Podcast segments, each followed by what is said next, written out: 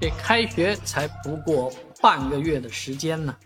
啊，关于学校的新闻是不断。最近网传，在上海宝山的一所幼儿园里面，发现这个小孩的身上有很多的针孔，而且查出一些化学物质，这真的让人很惊心。因为这件事情发生在大上海，啊，那大上海。有那么多幼儿园，有那么多小孩儿，其实大家想象都是享受着非常好的服务，啊，非常好的教育，但是竟然会发生这样的事情，这是很令人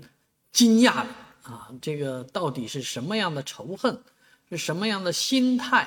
才会导致啊这个幼儿园里面发生这样的事情？更何况一般来讲，幼儿园里面不会单独一个人啊。一个老师跟小孩在一起，所以这个情况还等待着警方的进一步调查啊。教育部门也非常重视这件事情，但是如果查出来的话，一定不能够轻判，否则真的不能啊让家长们放心。